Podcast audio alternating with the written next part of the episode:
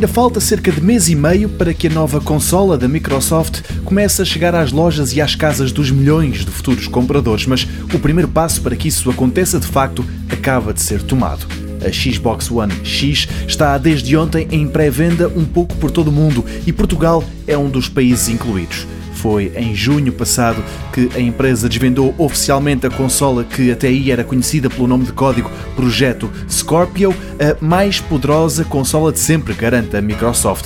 Face à antecessora, a Xbox One tem um processador mais rápido e mais memória. Isso permite-lhe correr jogos em 4K Ultra HD com 60 frames por segundo. Mesmo os títulos que já estão no mercado podem tirar partido de todo este músculo.